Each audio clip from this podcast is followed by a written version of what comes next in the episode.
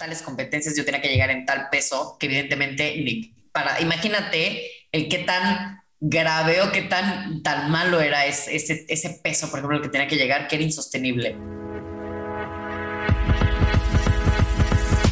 Tu cuerpo habla porque tu historia importa. Queremos hacer colectiva la experiencia y conectar. Porque tu vivencia es la de otro y merece ser escuchada. Somos dos nutrólogas que queremos brindar el espacio a todo eso que pero no escuchamos. Porque eres más que un cuerpo. Yo soy Carla. Y yo soy Laura. Y queremos escuchar lo que tu cuerpo habla.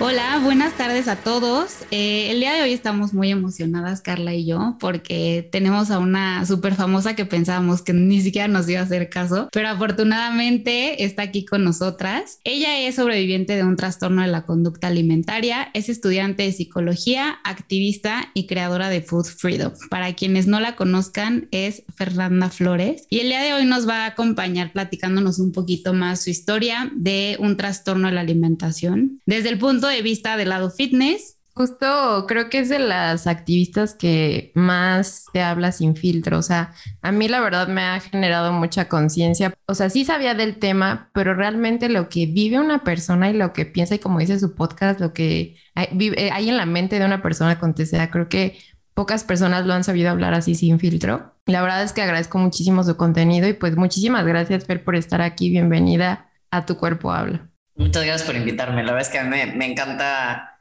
o sea, me encanta contar mi historia porque normalmente cuando, creo que han sido muy pocos los podcasts que acepto como para contar mi historia y está padre porque cuando hablo en otro lugar que no sea mi espacio, normalmente hablo más. Digo como más información, como hubo uno que hice con Sana Manzana, y también creo que dije cosas que nunca había dicho en ningún otro lado, ya sabes, entonces está, está divertido porque pues la parte fitness también, creo que desde hace mucho ya he querido como hablar de este tema y, y como que todavía no, todavía no, no me sentía lista, pero qué, qué interesante que ahorita ya se pueda. Muchas gracias por la invitación. Sí, escuchamos ese de Sana Manzana y sí dije, wow, o sea, fue totalmente sin filtro. Pero como dices, creo que son entrevistas muy diferentes, o sea, a comparación de cuando te escucho en tu podcast, te sueltas más. Entonces te toca ser entrevistada por nosotras, Fer. Si quieres empezar a contarnos un poquito más de a qué edad te das cuenta de que la relación con tu cuerpo no es la mejor o que no te está beneficiando. Uy, es que creo que son dos preguntas totalmente diferentes. ¿A qué edad me doy cuenta que mi relación con el cuerpo es muy mala? Hace muy poco, o sea, hace dos años, cuando empezó la, cuando, cuando empezó la pandemia, como por noviembre de 2019, que fue cuando me fui a vivir a Cozumel. Y en ese momento me voy a un lugar en donde tengo que exponer totalmente mi cuerpo, pues en mi día a día, ¿no? O sea, de playeritas de manga corta, shorts y demás. Y es cuando me doy cuenta que nunca he tenido como tan buena relación con, con mi cuerpo y con la... O sea, con la comida ya lo sabía, pero realmente así, con mi cuerpo hasta ese momento, eh, pues yo llevo ya con un TCA desde que tengo 15 años, o sea, desde que tengo 15 años es como el parámetro que ya lo pongo como, como el primer parámetro que ya digo, como, bueno, más o menos a esta edad fue cuando empecé mi, o sea, que registro mi primera dieta y demás. Sin embargo, yo desde ya antes como que traía este chip de como tu cuerpo no es suficiente. Me explico, yo, yo al contrario de muchas personas, este, siempre fui una persona sumamente delgada, pero de que siempre estaba como en los, en las tablas de los pediatras, muy abajo del rango de, siempre de peso, ¿no? Entonces como que yo normalmente siempre tenía esta idea de que tenía que subir y como, no sé, siempre inconformidad corporal, ¿no? O sea, la parte de inconformidad corporal, eso como que ya lo tenía como muy arraigado desde mucho tiempo antes. A los 15 años tengo como registrado mi primer encuentro con la cultura de dieta, que yo, para mí, este fue como el primer detonante, que a partir de ahí ya fue cuando como que me dejé ir como hilo de media, que fue pues ya hace 15 años, ahorita tengo 30 y de ahí, obviamente, no sabía yo que tenía un TCA y fue hasta los 20, casi cuando iba a cumplir 20 años, que, que me di cuenta que la relación que estaba teniendo en ese momento con la comida no era para nada sana. Mm. Y me acuerdo que, perdón si fue en, en, un podcast o fue en live o donde, pero te habían hecho bullying de chiquita por el color de tu piel, ¿no? Y ahí me, me quedé que eh, el ambiente influye demasiado en la relación con el cuerpo y con la comida, en general también con el cuerpo, porque yo, igual que tú, soy una mujer morena, pero realmente nunca hubo bullying hacia mi piel. Y yo creo que también por eso nunca pensé que había sido algo malo, hasta bueno, después te das cuenta que en la industria no hay representatividad. Pero como igual esto yo creo que desde pequeñas te fue, de pequeña te fue marcando. Sí, yo fui a una escuela, eh, me acuerdo que de muy chiquita, no. O sea, como que en la escuela, eh, esa era una escuela laica, una escuela mixta, y como que siento que no. Pero me fui después a una escuela legionaria, en donde el estrato socioeconómico es pues alto y ahí sí, el, normalmente como, pues los niños ya sabes en que, ah, te insultas y que sí, gordo, que sí, feo, que sí, cuatro ojos y bla, bla, bla. Y me acuerdo que mi insulto era como, ah, pues negra, ya sabes, como, ah, negra. Y sí, sí, sí me acuerdo que no, no fue, yo creo que hasta que empecé a trabajar toda esta mi relación con el cuerpo, ya realmente, como empezar a trabajar eh, eh, más bien como empezar a revisar qué tal ha sido mi historial con el cuerpo, que me he dado cuenta que a partir de eso como que también era una de las de mis inseguridades, me explico, así basaba mucho qué me ponía, qué bla, bla, bla, o sea, muchas cosas dependiendo como mi tono de piel, normalmente era como, güey, no me quiero ver, o sea, es como no, como un color que tengo que opacar un poco, ¿no? Y que después me di cuenta que no, que al contrario, como que podía hacer todavía que es como resaltar. Y entonces fue como todo un proceso ahí súper extraño, pero ajá, es muy curioso porque si no, nunca me di cuenta, pero esto fue hasta hace muy poco, que dije, ah, nunca me había dado cuenta que esto había sido un problema como, o una inseguridad para mí. Oye, Fer, y bueno, por lo que entiendo fueron como dos relaciones totalmente separadas y que te diste cuenta una de un poco antes que la otra. Hablando un poco de tu TCA, ¿cómo fue el diagnóstico para ti? Y yo sé que tienes un diagnóstico no, no muy común, entre comillas, porque creo que es bastante común, mucho más común de lo que nosotros creemos, pero que se reconoce poco. Entonces, ¿nos contarías un poquito más sobre cómo fue este diagnóstico? Ajá. Yo cuando ingresé en la, clínica, que era lo que les, les, contaba, o sea, yo de los 15 años a los 19, fue cuando tuve una, para mí era un, un, un TCA muy restrictivo. Sin embargo, yo vengo, como te digo, de una familia muy de hacer todo junto, de a ah, familia, o sea, realmente como familia, muy, como una familia muy, muy muégana. Y nosotros se acostumbrábamos a la cena juntos o el desayuno juntos, el fin de semana, el domingo. Entonces, yo nunca pude, o sea, como que mi, eh, mi reproche hacia mí era como, nunca has podido tener una anorexia como tal como yo la quería tener. O sea, como mis goals era poder de verdad ser la persona que se comiera 12 uvas, me explico en un día, pero yo no podía porque me era imposible sentarme a comer y todos los días inventar una excusa y que no fuera extraño, me explico. Tenía que comer con la gente, o sea, y si era una persona que no solamente nos sentábamos a la mesa a comer, era una,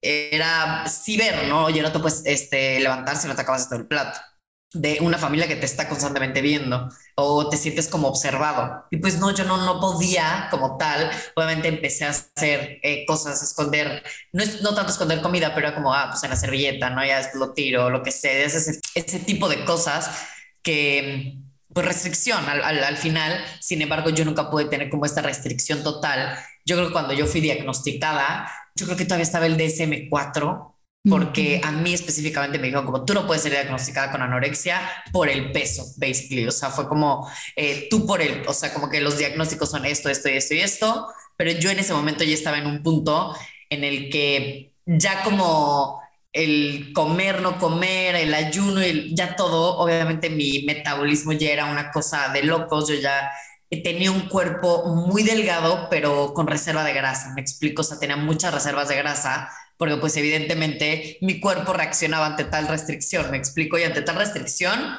eh, como semi-restricción, porque era semi-restricción, obviamente cuando podía comer, comía y no era como que comía solamente pechuga de pollo, ¿no? Entonces como que era ahí como que era algo como muy extraño, entonces yo cuando fui diagnosticada en la clínica, fui diagnosticada con TAN, ¿no? Trastorno de la conducta alimentaria no especificado, que ahí pues básicamente lo que a mí no me explicaron, que ya fue después lo que yo me fui empapando como de esta información, es como este trastorno de la conducta. Bueno, es más bien como un saquito en donde están metidos todos los trastornos de la conducta, o sea, todas las personas que tienen conductas desordenadas con la comida y cuando van estudiando a ciertos, a todos, y de repente dicen, ah, como que ellos tienen ciertas eh, conductas similares, que son estos criterios diagnósticos similares, los separan y dicen, ah, bueno, entonces esta es la bulimia, la anorexia, la bulimia, no sé, la pica, la rumiación y demás.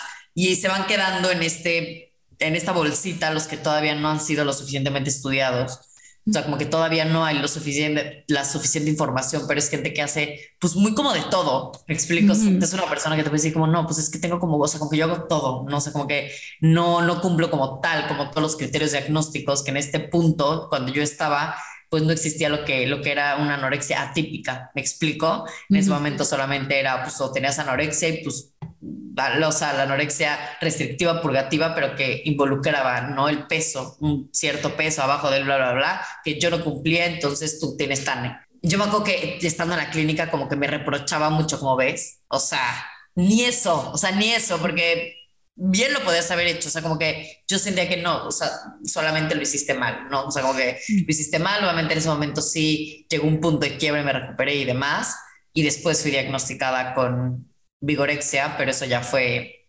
pues empezando la cuarentena. Me recordé a una chica que tuvimos, creo que hace como dos semanas, que hicimos una entrevista y nos decía, yo tenía mi bolsita de conductas de riesgo, em, así de a veces atracón, a veces contaba calorías, a veces, o sea, todo. Y ya a veces agarraba una y de otro día agarraba de otra y ah, de eso como que siento que a ella nunca le dijeron que fuera Tane, pero como que me suena un poco a lo que nos explicas. Sí, literal, así te lo explican, como, o sea, como que muchas veces, y bueno, ahorita yo creo que ya debe de haber un poco más de información, ojalá, porque sí, a mí en ese momento fue como, ah, pues, como que no cumplen los criterios diagnósticos, basically, ¿no? O sea, como, como si fuera un poco menos grave.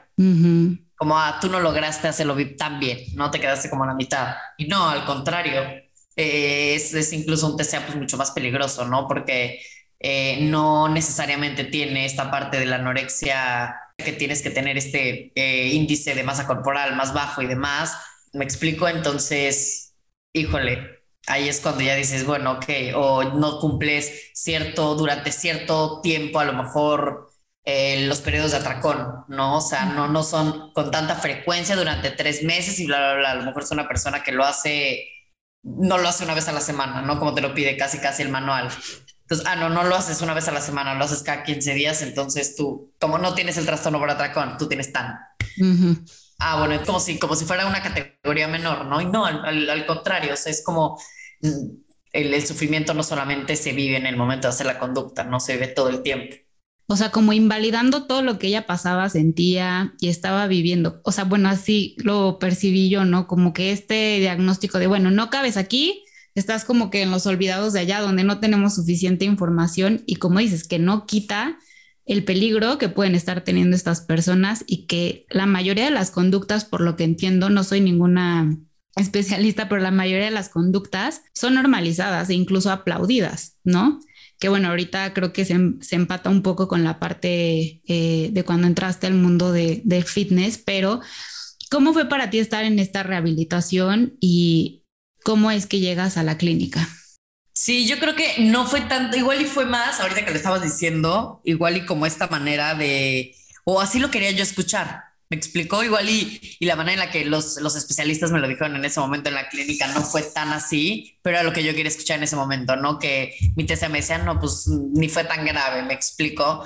Pero digo, la verdad es que en ese momento yo sí logré llegar como un punto de quiebre, logré querer recuperarme, o sea, logré salir y yo tener este proceso de, de que de verdad yo decía, ya, estoy libre de TCA, o sea, ya me siento de verdad, e incluso yo pasé como en, ese proceso de recuperación, pasé por un, un punto de una depresión muy fuerte, en este punto de, desprendimiento como de mi personalidad, de mi TCA, me explico. O sea, yo en el momento en el que yo decía, ya, ya ahora sí, mi, mi TCA no está conmigo, ahí, pum, no me, me, quebré, me quebré otra vez y de, no, es que a mí, pues, me dijo que iba a estar todos los, todos los días conmigo en donde está, ¿no? O sea, yo igual ya la escuchaba muy bajito, pero ahí seguía. Sabía yo que estaba ahí.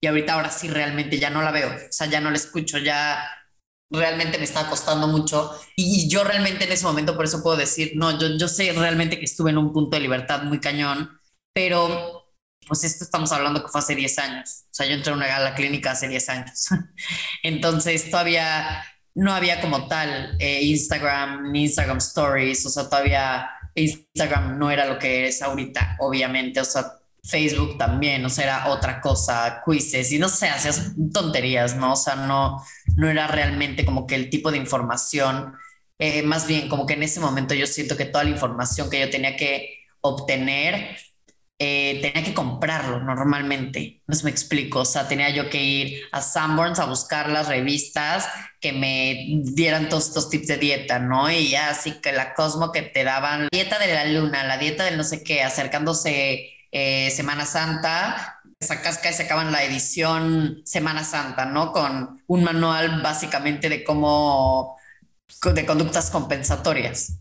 Y ahorita me acabo, me acabo de acordar, eso no me acordaba, pero ajá, eh, en ese momento no era como que, como que tan fácil el que tú te metieras a Instagram y pudieras comprar un reto dándole swipe. ¿Me explico? O sea, ahí sí tienes que hacer como todo un proceso y a lo mejor para muchas personas era un poco más difícil. Pues el tener que comprar la revista y tener que hacer todo ese proceso, pues igual y muchas personas, por lo menos yo, eh, que vivía, como te digo, en una familia mucho más amoganada, una familia mucho más conservadora, eh, católica, conservadora y demás, era pues una familia en donde yo no podía como tal esconder todo, me explico, o sea, yo no era independiente económicamente, o sea, no yo era así, si me daban cierta cantidad de dinero era porque lo gastaba en, como que mis papás, mi mamá más que nada, estaba muy al pendiente de en qué lo gastaba, ¿no? Como que yo me, me acuerdo que todavía en esas épocas, cuando yo era adolescente y demás, bueno, ya, ya incluso más joven, en los legionarios como que hacían estos grupos en donde los papás como que se avisaban mucho de qué manera estaban como compartiéndose nudes, compartiendo, o sea, como que todo ese tipo de cosas que estaban sucediendo en ese momento, em, como que muy al pendiente. Entonces, como que sí fui una, una joven y una adolescente que no vivió como tal esa libertad que digo, güey, o sea, tenía la libertad de yo, o sea, tenía, mi mamá jamás hubiera dado cuenta que yo compraba 10 mil cajas de Redotex, ¿no? O sea, sí, al final una caja me costaba 500 varos. Entonces era como, ¿de qué manera tengo yo que inventar, que tengo que bla, bla, bla, bla, para poder yo conseguir el dinero de esta pastilla? ¿Me explico? Y sí le tenía yo que, que, pensar demasiado en ese momento. Y yo después, fue hace como seis años más o menos que empezó este auge ya, empezó a cambiar todo lo de redes sociales, empezó así como que literal hace 10 años a cambiar todo, ¡pum!, en cuestión de de meses, no sé, de días, iba cambiando, cambiando, cambiando, de repente Instagram Stories, y de repente ya influencers y de repente tal. Me acuerdo que empezó toda la parte fitness. Yo en ese momento ya podía hacer ejercicio, hacía yoga, hacía mucho yoga, hacía, ya me dejaban hacer, por ejemplo, pilates, hacía box, pero me encantaba hacer ejercicio, o sea, de verdad que, en ese momento lo disfrutaba mucho, o sea, llegué a disfrutarlo. Sin embargo, empecé yo como a, involucrarme en esta parte de, la vida fitness, que es ya lo normalizado, ¿no? O sea, como que yo las conductas que en ese momento hacía no eran normalizadas. O sea, en ese momento hacer un un ayuno este, intermitente era una conducta compensatoria, o sea, era una conducta por lo menos de riesgo. O sea, decirle a una persona, yo sentarme en una mesa y decirle a mi mamá, no voy a comer hasta las 2 de la tarde porque estoy haciendo ayuno intermitente, o sea, te regresas a la clínica en dos segundos, me explico, o sea, ni pensarlo, me hubieran regresado en segundos a la clínica. Entonces, evidentemente ese tipo de conductas si se empezaban a hacer, a lo mejor en las dietas, ¿no? Estas dietas keto empezaron a salir, la, la cetogénica y la no sé qué, y la madre, sabes, como empiezan a salir un buen de cosas ya con todo esto que empezó en las redes sociales, los influencers y demás, que para mí sí eran muchos focos rojos, el, el quitar todo un grupo completo de alimentos, yo sabía que era una conducta compensatoria, que no podía. Yo, yo sabía o tenía como este manual de conductas compensatorias, pero todavía las del ejercicio eran sumamente blurry, todavía no existían como tal. Siento que esta información de lo que era, no, o, el, o por lo menos eh, en, en, en, mi mente me tenía que meter cinco horas a un gimnasio. No lo hacía, ¿no? O sea, no, no, pues yo no estoy tomando, no sé, hormonas o demás, entonces, pues para mí no, no, no estaba yo haciendo nada de riesgo. Eh, sin embargo, yo recó perfectamente el, el, momento en el que yo dije, o vi a la primera persona, que me acuerdo perfecto quién es, incluso, o sea, poder comer lo que sea porque hacía ejercicio. Es decir, o sea, yo, toda, yo, Fer, como que todavía tengo que hacer un ritual o todavía tengo que hacer como todo un, un proceso mental para poder decir, hoy me voy a comer esta hamburguesa en la comida y después en el snack de la tarde me voy a comer una bolsa de, de chetos. O sea, como, ok, tengo que hacer todo mi ritual porque tengo que hacer el, el proceso para el de la hamburguesa. Y probablemente si me siento mal y demás después la hamburguesa y bla, bla, bla, eh, sé, tengo ya mis herramientas porque ya las había trabajado muchísimo en la clínica y después en rehabilitación y demás. Yo ya las trabajé, tengo estas herramientas, pero todavía así como para aventarme a comer después otro reto, igual era algo muy difícil para mí todavía en ese momento. O, lo veía todavía así como de, güey, no, eso sí, todavía no, ya sabes, igual y el siguiente día o así, pero así como tal. Y empezar a ver una persona, una modelo, o sea, cuerpo, pues en ese momento lo que empezaba a ser como este cuerpo no tan esquelético como se manejaba en los años 2000, 2005, 2007. O sea, ya este, este, este cuerpo con, con, las piernas más grandes, mucho más musculosos, mucho más trabajados en el gimnasio, mucho más fitness. Y yo verla comer de todo, o sea, y literal parece como la hamburguesa y después los chetos y después en la cena y después iba al gimnasio y después, pero ese, no, haciendo ejercicio puedes hacer, o sea, puedes comer lo que sea. Y yo, como la clave de la felicidad me la acaban de dar, o sea, me la acabas de dar, literal. Y, me pareció algo sano, me explicó, porque hacía ejercicio. Claro. Y porque aparte empezó mi cuerpo a cambiar, y porque aparte me empezó a dar más hambre. Y porque después de venir de un TCA restrictivo, me explico de un TCA en donde realmente a mí me cuesta mucho sentir, eh, sentirme llena, o sea, me, de verdad me triggería mucho sentirme llena. Eh, después de venir de ese TCA en donde yo me cuesta mucho comer de más o me cuesta mucho comer específica, o sea, comer, ya sabes, para mí era, no, ni siquiera lo pienso. Mm. Simplemente hice tanto ejercicio que tengo tanta hambre que estoy yo automáticamente queriendo comer. O sea, yo no tengo que obligar, no tengo que pasar por este proceso de fe, bla, bla, bla, de convencerme, de decirme sí, la comida es tu energía. O sea, era la comida y aparte en ese momento veía que empezaba, ¿no? Estos, obviamente genética, aquí sí, yo soy una persona que se marca muy rápido, soy muy delgada, me explico. Eh, entonces, que yo veía que con muy poco que empezaba haciendo de ejercicio ya real como tal, que esta persona modelo, pues tenía su, su entrenador, me explico, tenía sus dietas. Entonces, sí era obviamente servirse su salmón, su ensalada, su arroz y bla, bla, bla. O sea, sí comíamos muy así, como lo catalogarían como muy fit pero obviamente existía esa parte en donde nosotros luchábamos muchísimo, nos quedamos, nos íbamos al cine a comer palomitas así, y, y, cero restrictivo, cero, cero, cero restrictivo. Y me empezó a gustar dije, güey, wow, de aquí soy. Entonces empecé a ver obviamente resultados, empecé a ver que podía yo comer más fácil, empecé a ver que tenía menos culpa por comer, pero evidentemente yo no tenía idea de lo que estaba pasando dentro de mi cabeza, me explico. Y de ahí fue en aumento, de ahí empecé obviamente cada vez más ejercicio, más ejercicio, más ejercicio. Eh, es, es, realmente como muy adictivo es, esta parte de los... Cuando empiezas a ver que sí cambia tu cuerpo, pero que nunca es suficiente, me explico. O sea, que nunca... O sea, que, ah, sí, ya, así estoy segura que lo, lo quiero, pero cuando llegan no, es como siempre tienes más. O sea, como que siempre, no sé, es una sed de más, de más, de más, de verdad, muy, muy obsesivo. De ahí empecé yo a hacer triatlón y de ahí me, me descubrieron básicamente para el equipo. Me descubrió una entrenadora italiana.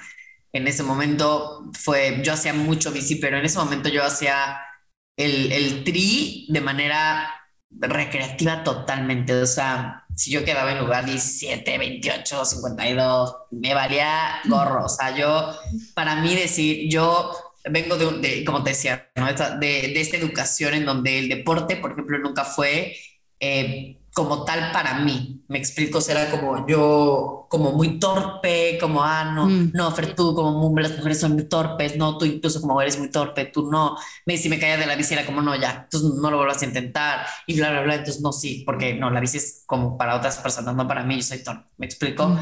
De repente me empiezo a meter a, esto, a este triatlón y donde empiezo a ver que obviamente la parte de natación me iba fatal, corría, pues me daba ahí, no, pues correr, siento que no necesitas mucha ciencia para correr, pero cuando empecé la bici, empecé como a ser muy buena, o sea, muy buena en la bici.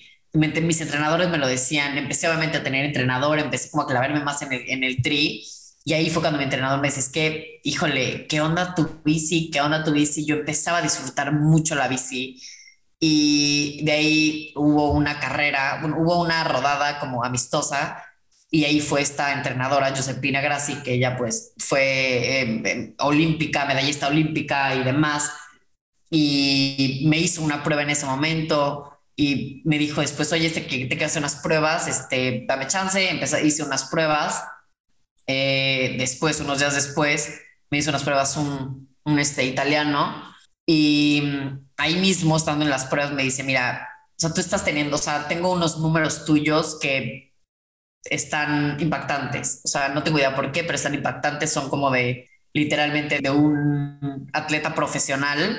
Sin embargo, evidentemente, tengo la otra parte que está súper mal entrenada, ¿no? O sea, se nota que no tienes idea. O sea, lo que has estado haciendo está muy cagado, jaja, ya sabes. Déjame, dame chance, yo te entreno y entras al equipo y bla. Yo sabía que pues, ella tenía el equipo nacional de ciclismo de ruta.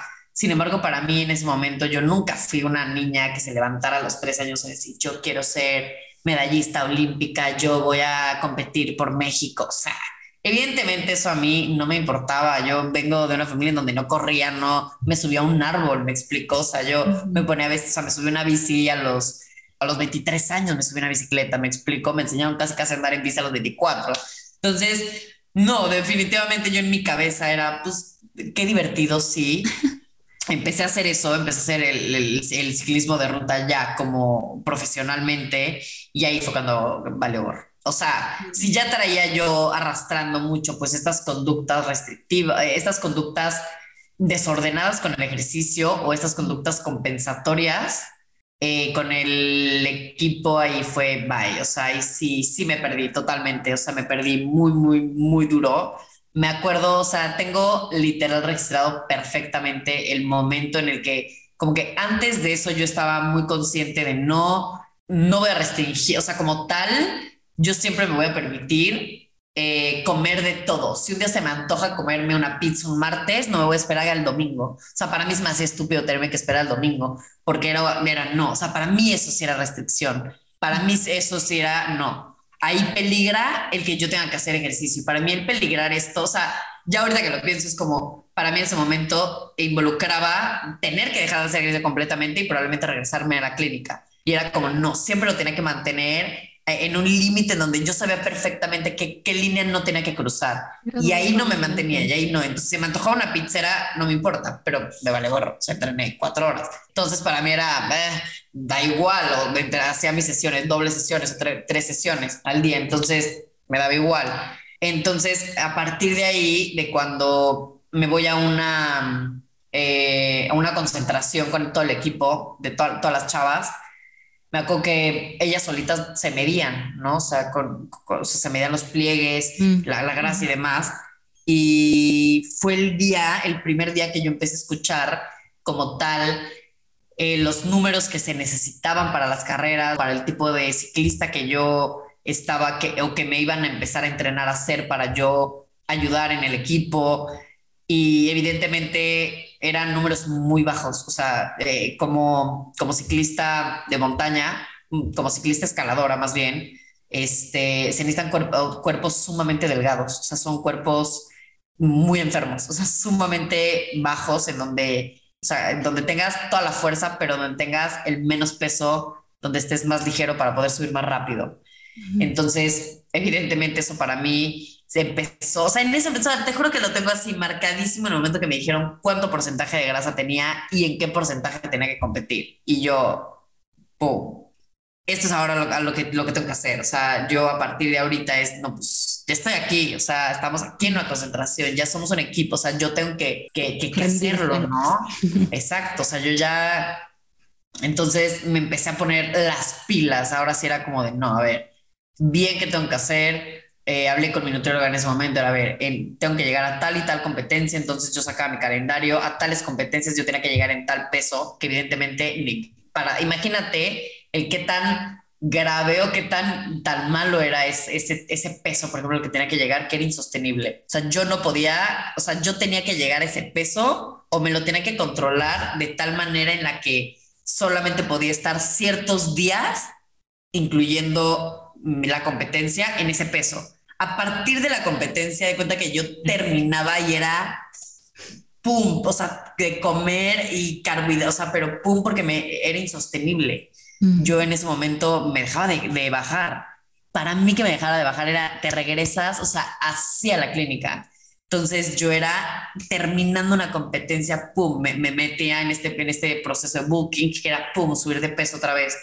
Pero otra vez, cuando se acercaban tal competencia que yo tenía que llegar a tal peso, otra vez, pum, súper restringía. Y ahí sí era cuando restricción al 100, ¿no? Ahí llegaba ya, obviamente, eh, eh, puntos donde faltaba comidas familiares, faltaba o iba y, ya sabes de, ah, ¿cómo pueden estar ellos comiendo esto? Pues sí, yo como, pero pues ya en ese momento, sea, seis horas de ejercicio, eh, ajá, locura, ¿no? O sea, ya hacía unas, obviamente, y entrenamiento, ¿no? O sea, entrenamiento no era como que yo exageraba, o sea, sí son los entrenamientos, me explico, o sea, me iba un domingo, un sábado a hacer fondos de siete horas, por ejemplo, ¿no? Donde me salía a las 11 de la mañana y regresaba a las 7 de la noche. Me explico, siete, ocho horas de entrenamiento, pum, de irle, o sea, de unos entrenamientos, de haber salido del Estado de México, llegar a la Ciudad de México, bajar a Cuernavaca y regresar por la parte libre a Ciudad del Estado de México en bicicleta, o sea, hacer e-, ese, o sea, cruzar tres estados literalmente de montaña me explico en 8, 9 horas, 10 horas ese día, me explico, me explico o sea, yo era como lo que quiera, ¿qué, qué quieres que coma? O sea, de hecho necesito más, o sea, yo ya en ese momento, güey, o sea, no, es mi pizza, o sea, es mi pizza aparte con mi licuado de 2000 calorías, me explico, porque, güey, acabo de quemar 5000 calorías en entrenamiento, bitch, please, me explico, pero yo empecé ahí ya, era un punto de locura en donde la única manera en la que, y que yo no sabía en ese momento, hasta que empezó la pandemia, evidentemente, y fue cuando yo dije, eh, pues se acaban todas, o sea, mi calendario de cuentas sí, ¿no? Se rompió y ya no tengo, eh, ya era como una libertad de, ah, bueno, pues date, o sea, ya no tienes como, como ninguna competencia, ya nada, descansa, no puedes entrenar ahorita seis horas, mamá, o sea, no voy a entrenar seis horas en mi casa, yo sabía perfectamente, yo era de verdad una ciclista pro demasiado, o sea, yo sabía que nunca iba a ser, yo me burlaba, ¿no? La gente que hacía seis horas sin y decía, güey, mi entrenador me pone una sesión de una hora y media en donde termino en el suelo y es como si me hubiera salido a hacer seis horas de bicicleta, me explico, yo no tengo que pasar seis horas, o sea, es como, güey, qué materas, me explico, es como, güey, no, yo, yo no hago eso, yo, yo no me jodo mi espalda, gracias. Y entonces yo evidentemente empezó la pandemia y yo decía, güey, qué amateurs estos morros que están haciendo sus seis horas, que no pueden dejarlo. Yo, evidentemente, sí. Ajá. Yo, evidentemente, sí. Después dije, nada, pues ya, bueno, voy a descansar. Como es un mes, mi entrenador me dijo, mira, descansa. Igual si quiere hacer yoguita, hacer un poquito de tal. Pero ahorita este mes, pues no va a haber. O sea, incluso regresando, lo primero que van a reactivar no son las, de los eventos masivos. Entonces, relájate. No, perfecto no pude relajarme en lo absoluto. O sea, en el momento que me quitaron el ejercicio, me quería morir. O sea, no podía comer. Ahí de verdad me empezó a costar el comer como no tenía idea, porque era evidentemente no tenía mi, mi mecanismo de, de para quemarlo, ¿me explico? Entonces ya era, y, pero en ese momento mi metabolismo, pues no era como que, ¡pum!, de un día a otro lo apagué, ¿no? O sea, mi metabolismo de, era, estaba así todo el tiempo, entonces Tenía muchísima hambre. Al principio de la, pandemia tenía demasiada hambre, como si yo siguiera entrenando seis horas diarias y no entrenaba ni media, o sea, hacía una sesión de yoga. Entonces empecé a quererme morir, o sea, a, tener unas crisis muy, muy duras, o sea, muy, muy feo. Y ahí fue cuando dije, mm, creo que esto no está tan bien. O sea, yo sabía perfectamente que en cuanto el no hacer una conducta me generara ansiedad, representaba que, que, estaba haciendo la conducta de manera desordenada. En ese momento dije, híjole, creo que algo estoy haciendo un poco mal. Y ya regresé con mi psiquiatra así de, oye, ¿te acuerdas que me habías dicho que no entrara al equipo nacional de ciclismo? Que ah, ¿te dijo que no entraras? Sí, me dijo que no y le dije gracias y no regresé con ella. O sea, esos dos años que me duró, esos dos años que me duró, o sea, el el, el, año que estuve en el equipo, que fue 2018, y la mitad del 2019. Mm. Un poquito más, casi dos años, casi dos años. Pero fue cuando regresé y yo, oye Mayra, ¿te acuerdas que me dijiste que no entrara al equipo? Y es que la verdad sí entré porque pensé que sí. O sea, que cómo, cómo no iba a poder. Y, y pues, híjole, creo que la cagué, ya sabes. Y ajá.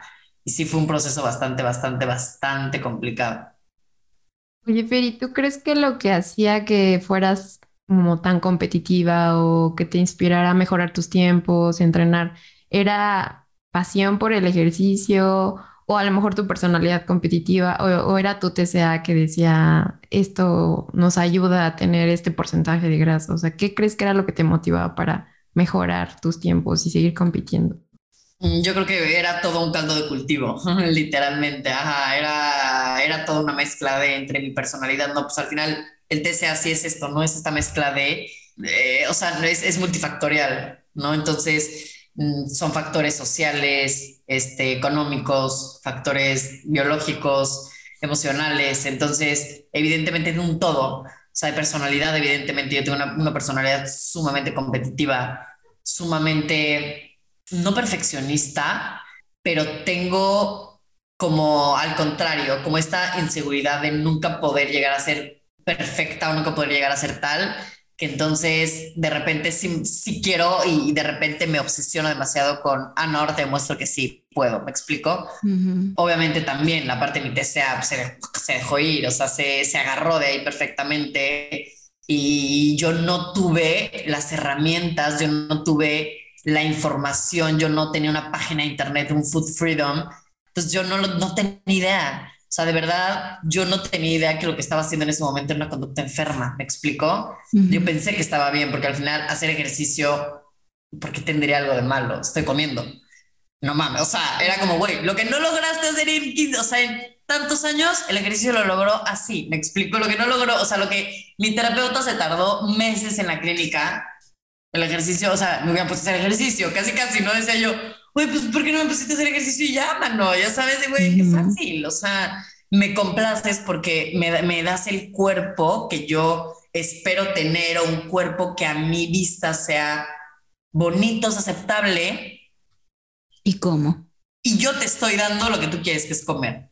Ahí está lo que tú quieres, que es que yo coma, me caga comer, pero ahí está, te lo doy y tú me estás dando a mí mi recompensa, que es el tener el cuerpo que yo quiero. Entonces, es un ganar-ganar, me explico. Para mí lo veía así como, pues qué tontas, qué tontas que no lo, que no lo hicieron así, me explico. Entonces, obviamente era mi TCA también, obviamente era el, el que en ese momento era sumamente alabado, aplaudido, era un signo de motivación, o sea, la cantidad de mensajes de gente que me decía, güey, me motivas, si yo ponía, ah, hoy se me antojó, no sé, a lo mejor tengo muchas, muchas publicaciones así, pero eh, que las pueden buscar en, en mi Instagram, en mis highlights, está como TCA 2018, creo, y ahí tengo muchas publicaciones que ponía cuando, era, cuando estaba en el mundo fit.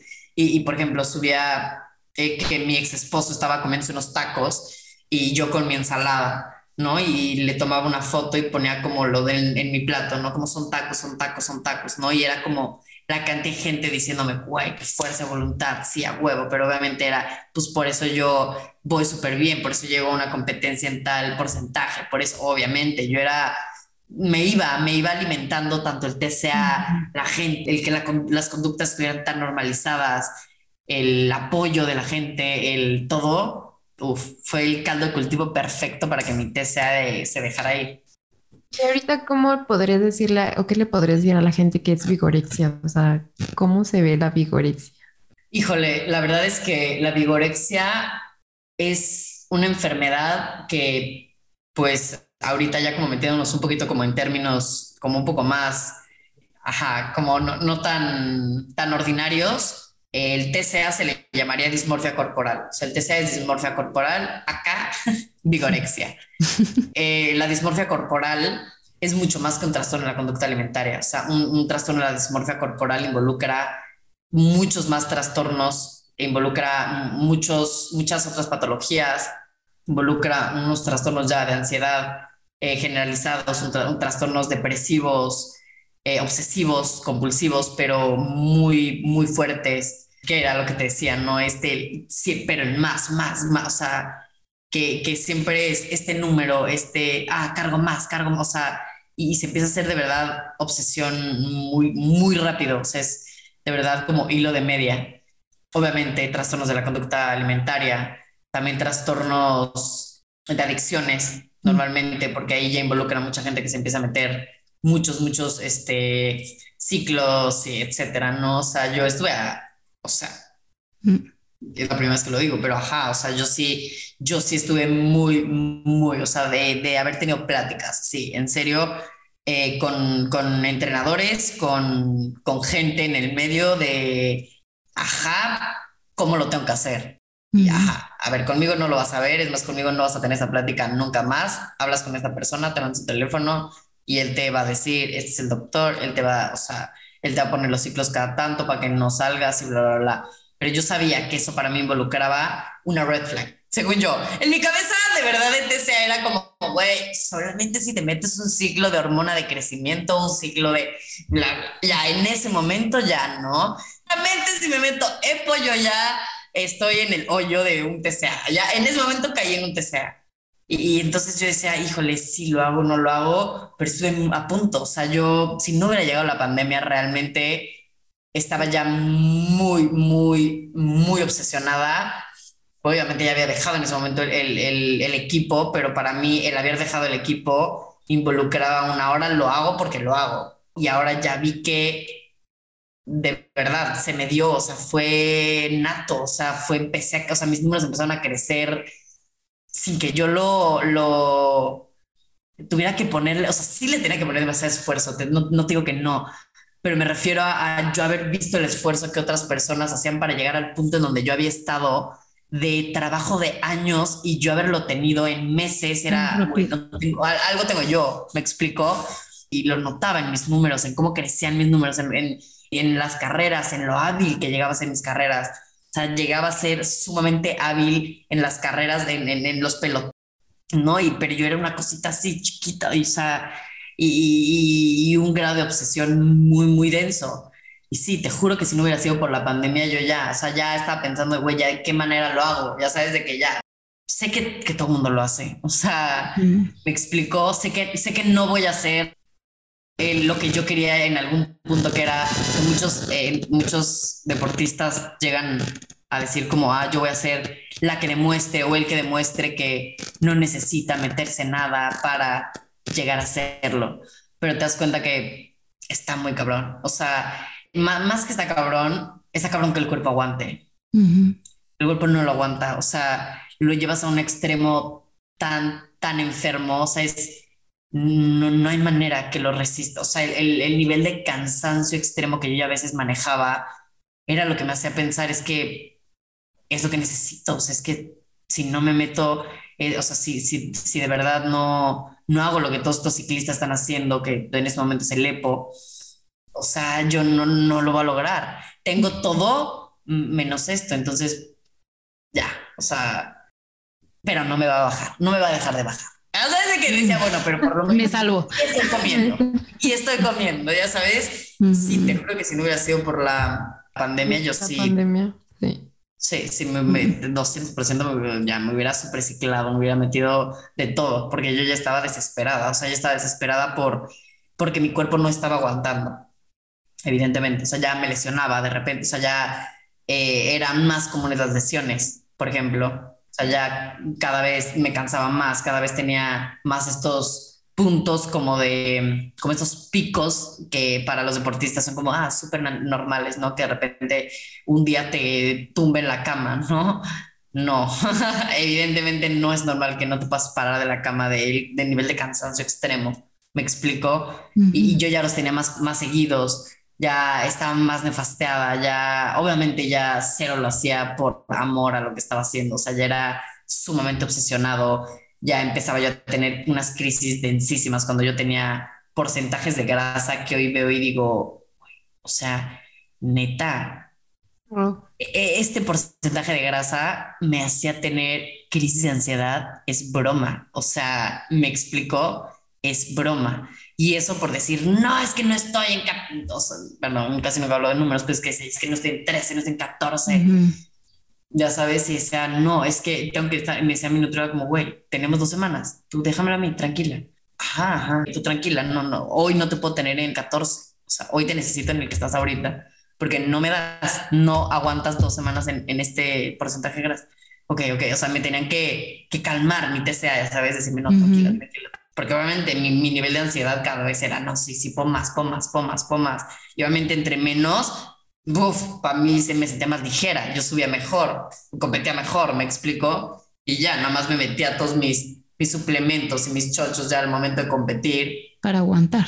Eh, para aguantar, exacto, ¿no? Si ya iba lesionada, pues ya me tomaba mis, mis, mis painkillers y venga, ya, si después me da el bajón de tantos días, pues ya tengo tres meses para recuperarme para, mi próxima competencia, me explico.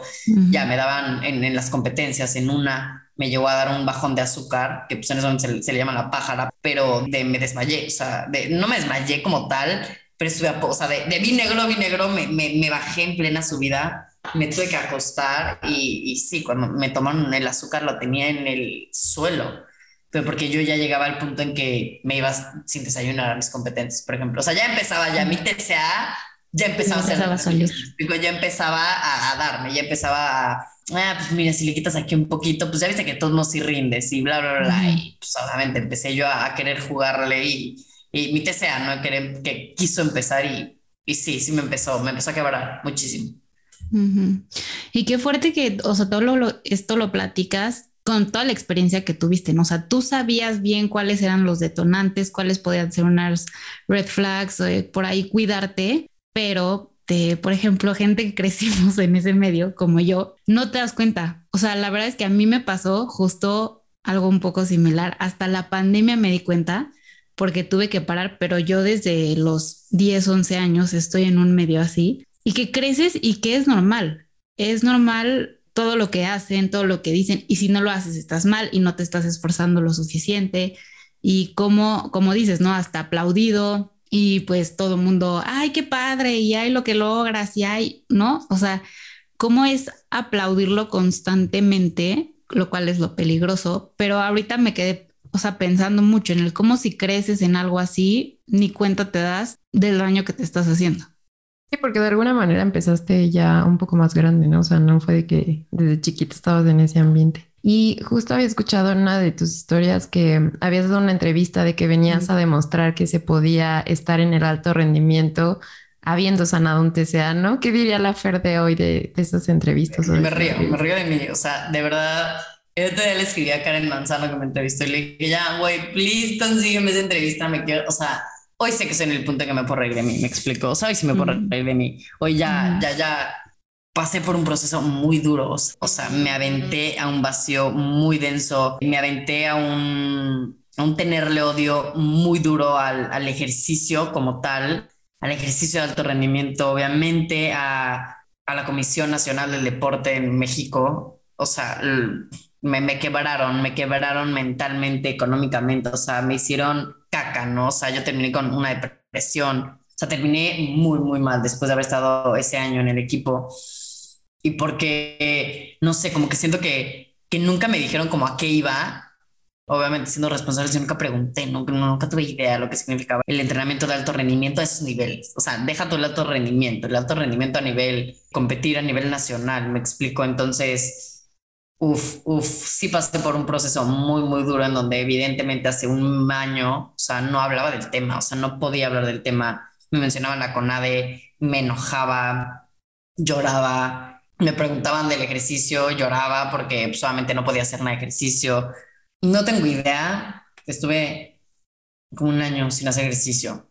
Nada, nada, nada, nada, nada, nada, porque caminar me choquereaba, o sea, caminar yo contaba y, y, me sentía muy, o sea, me daban crisis de ansiedad de decir, no, no, o sea, no puedo ser yo la ciclista que hacía seis horas de bici, que cruzaba tres estados en un día, me explico, en un estado, en los estados más altos de la República y, y, hoy me estás diciendo que me salga a caminar 20 minutos y que es ejercicio, me explico, o sea, decía, güey. Pero es desintoxicarte por completo.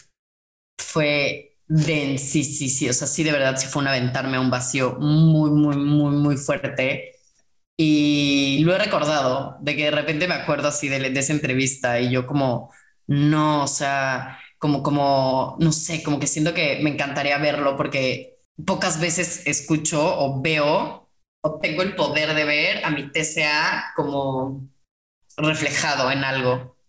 Y creo que ahí no soy yo hablando, me explico. O sea, recuerdo perfectamente las palabras de, de, de lo que dije, me explico y sé perfectamente que, que estaba hablando mi TCA al 100%. Entonces, no sé, te lo juro que hasta digo, güey, qué ganas de analizar eso, porque de verdad lo hacía con un ego, con un de güey, o sea, yo no restringo, yo así. Debió ser un duelo súper fuerte, todo lo que viviste. Sí, sí, la pandemia sí fue un duelo bastante, bastante pesado, la verdad. Oye, Feria, actualmente, ¿qué herramientas utilizas eh, o que te han funcionado más para trabajar en tu TCA?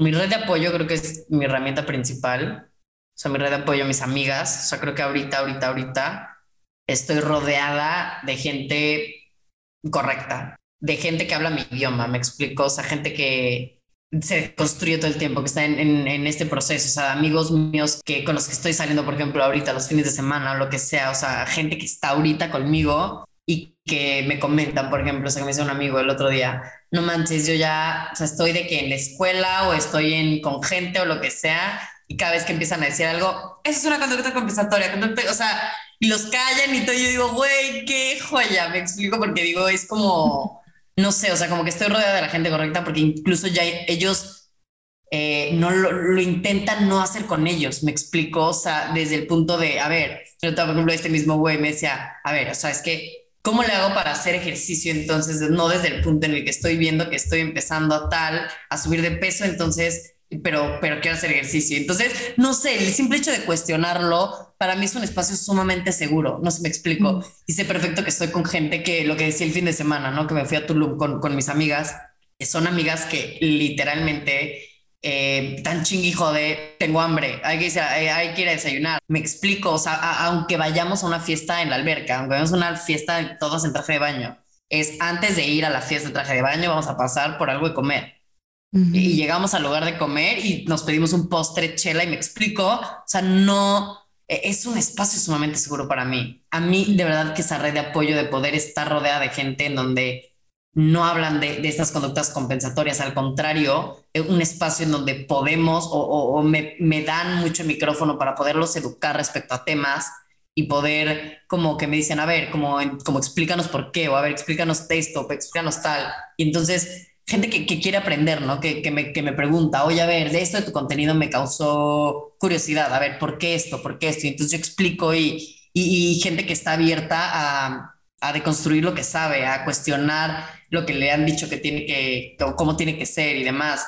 Gente que mis amigas con me reúno y, hablamos de estereotipos de, mujer y a pesar de que muchas de nosotras tenemos eh, cuerpos eh, hegemónicos o este estereotipo de cuerpo como de delgado, también entre nosotras como que nos echamos porras en no vestirnos para consumo, o sea, no sé, para, para nuestro consumo, eh, el, apropiarnos de nuestro propio cuerpo, etcétera. Entonces, eso para mí, wow, de verdad que no había visto lo reconfortante que era y tristemente eh, tengo amigas que todavía, eh, amigas, ¿no? De, de, de hace muchos años, que hoy veo, ¿no? Por ejemplo, no sé si vieron el, el meme de Memelas de Orizaba que subió, de que a cada lunes eh, yo, este, compensando todo lo que comí el fin de semana uh -huh. y, y, me meto a ver y mis amigas etiquetándose, ¿no? Estas amigas que te estoy hablando, no de no estas amigas que te estoy sí, diciendo, sí, sí. estoy hablando de mis otras amigas, etiquetándose entre ellas, ah, somos, ja, ja, ja. Güey, no, ya no, no, no, no es la persona con la que paso mi cumpleaños, no es la persona con la que voy el fin de semana a la playa, me explico. Uh -huh. Entonces, y, y que eh, si era una persona con la que iba a lo mejor hace cinco años a mi cumpleaños. Hoy, hoy lo veo que no significa que, que, que, ah, pues todas estamos enfermas, ni mucho menos, pero es más fácil que se pueda alimentar mi TCA o es más fácil que mi TCA pueda, pueda engañarme en un ambiente así, en un ambiente donde estoy literalmente segura. Me explico. Entonces creo que esa herramienta es básica y creo que seguir esa limpia de redes también. Limpiar de redes, empezar a seguir cuentas que realmente nos aporten información real, que nos, nos hablen sobre diversidad corporal y no solamente diversidad de, de tamaño de cuerpo, o sea, de, de todo, ¿me explico? Eso siento que es clave. Feri, no quisiera que nos fuéramos sin esta duda que así la tenía con tiempo queriéndotela hacer. Eh, ¿Tú consideras que la recuperación viene en el momento adecuado o que se puede prevenir todo a tiempo? Porque igual escuchando tu, historia, pues te das cuenta que hay veces donde tratas de ayudar. Bueno, yo de hecho crecí con varias amigas con TCA, entonces como que hay veces que tratas de ayudar, pero de verdad el TCA domina tanto que es complicado que, que, la persona realmente quiera, como que puede hacer, como que quiere recuperarse, hasta que llega el punto en el que toca fondo y dice, de verdad, ahora sí quiero, quiero recuperarme. Tristemente sí, o sea, tristemente, eh, esta pregunta es, siento que está complicada porque no me gustaría sonar fatalista y decir, nunca vas a poder ayudar a una persona que no se deja ayudar, pero va a ser muy, muy complicado, muy complicado poder tener el mismo proceso de recuperación en una persona que está hasta la madre de las dietas, que está hasta la madre de su TCA, a una persona que lo único que está pensando es de qué manera hacerte pendeja. ¿Me explico? Porque muchas veces eso es lo que muchas personas en rehabilitación hacen, que es esta cuasi recuperación, ¿no? Como, ah, bueno, sí, me curo de dos, tres y hago otras dos, tres y me, me sostengo de estas dos, tres, pero no, híjole. Alguna vez escuché a Miriam Sánchez, coach, que decía que si ella se le ayudó a saber que no se, estaba en una cuasi recuperación, es que su esposo le hacía mucho el reflejo de, oye, noto esto. Creo que tal vez en ese sentido pues ser reflejo de estoy notando esto sea algo bueno, ¿no? Tampoco no hacer nada. Obvio, o sea, como hacerlo notar, pero híjole, creo que sí va a depender mucho de la persona, de la personalidad de la persona, en qué punto está de su TCA, me explico, o sea, sí hay gente que igual y si en el momento en que, pum, se lo dices, en ese momento la persona te va a dejar de hablar, porque le, vas a, le vas a representar un peligro para su TCA, me explico un peligro para su enfermedad. Entonces, es muy difícil que lo que yo digo, lo que hay una frase que, que me cuesta mucho decirla, pero como mi tarea no es abrirle los ojos a la gente que no quiere abrir, quitarse la venda de los ojos. No, o sea, yo no puedo ir con X o Y influencer a decirle, güey, por favor, ya deja de hacer estas conductas compensatorias porque veo que cada lunes hace. O sea, porque no, una persona que realmente está tan cegada en ese momento, probablemente tiene que ser una persona muy cercana a ella, una persona que tenga mucha, como mucha influencia a nivel sentimental en esa persona. Me explico, o sea, tiene que ser una persona que a lo mejor tu pareja, ¿no? Que te puede estar diciendo, oye, noto esto, oye, antes hacíamos esto, ahora haces esto, este, antes íbamos a comer aquí, ahora no ahora, güey, ve cómo nuestros planes antes eran esto, esto y esto, ahora estás así. Es el tipo de cosas que muchas veces pueden hacer que la persona diga, híjole, estoy perdiendo más de lo que estoy ganando, pero no te lo asegura. Y la parte de la prevención, pero siento que se puede prevenir no solamente así como, como agarrar a una persona que ya ves que está haciendo conductas desordenadas y decirle, métete a un taller. O sea, sí creo que, que se necesitan este tipo de de discursos en escuelas, de talleres, de talleres para mamás, de todo en donde se les enseñe realmente sobre diversidad corporal, sobre salud en todas las tallas, sobre la realidad de los desórdenes alimenticios. No sé, o sea, como de todo eso, y siento que esa sería una buena manera de, de, prevención, ¿me explico? A los entrenadores. Exacto.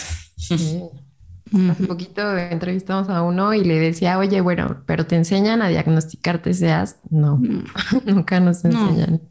No, tienen información realmente al respecto. Y bueno, ¿cómo era nuestra última pregunta, Lau? Queremos darte a escoger porque casi siempre les hacemos una y les cuesta trabajo. Originalmente es, si hoy te hablara tu cuerpo, ¿qué te diría? O si hoy le pudieras decir algo a tu cuerpo, ¿qué le dirías hoy? Mm, si hoy mi cuerpo pudiera decirme algo, ¿qué sería? Em, como gracias por haber elegido este camino. Mm. O sea, como chinga tu madre poquito, pero gracias.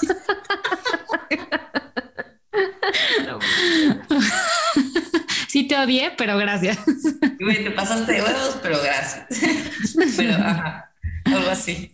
Muy bien, muchas gracias. Oye, y si nos puedes regalar tus redes sociales, y creo que por ahí andabas con un taller, ¿no? Sí, pues eh, mis redes sociales está en Instagram como Instagram, Twitter y Facebook como Food Freedom MX. Em, en Spotify, Apple Podcasts, estoy como lo que pasa en nuestra mente, que la neta es que los podcasts están muy buenos, o sea, yo te juro que cada vez que termino unos digo, güey, no, no puedo creer que yo hice esto. O sea, esto está demasiado interesante. O sea, cualquiera que lo escuche le va a volar la cabeza. O sea, está como, ¡ah! pero ajá, lo que pasa en nuestra mente y la página de internet que ya se reactivó hoy está como www.foodfreedom.mx. Ahí tengo una red de apoyo en donde hay directorio de todo, o sea, de qué leer, podcast, qué escuchar, eh, incluso películas, series, mm. varios talleres, obviamente el directorio de nutriólogos, psicólogos, psiquiatras. Ahorita ya lo voy a ampliar a gastros, doctores, dentistas, este, y está padre, la verdad. Y tengo varios talleres, o sea, como que voy poniéndolos como por temporadas. Ahorita, por ejemplo, voy a sacar uno de, de imagen corporal y también otro que se llama Cinco Sentidos, que es como para empezar a recuperar como literalmente como todos los sentidos de, de, del cuerpo. Y tengo este que se llama Reseteate, que es de dos meses. Es como mi bebé, literal y es de esos talleres que es así como life changing para la gente que lo toma porque son ocho semanas de trabajo muy duro, muy, muy duro, pero que es un gran acompañamiento para personas en recuperación de un TCA. Muchas gracias, Fer. La verdad es que qué bonito trabajo. Yo amo tu trabajo y gracias por compartirte porque sabemos que no es fácil. Te mandamos un abrazote y de nuevo muchísimas gracias por haber estado aquí. Muchas gracias. Si conectaste con este episodio, compártelo y no olvides suscribirte. Recuerda que nos puedes encontrar en Instagram y Facebook como Tu Cuerpo Habla Podcast.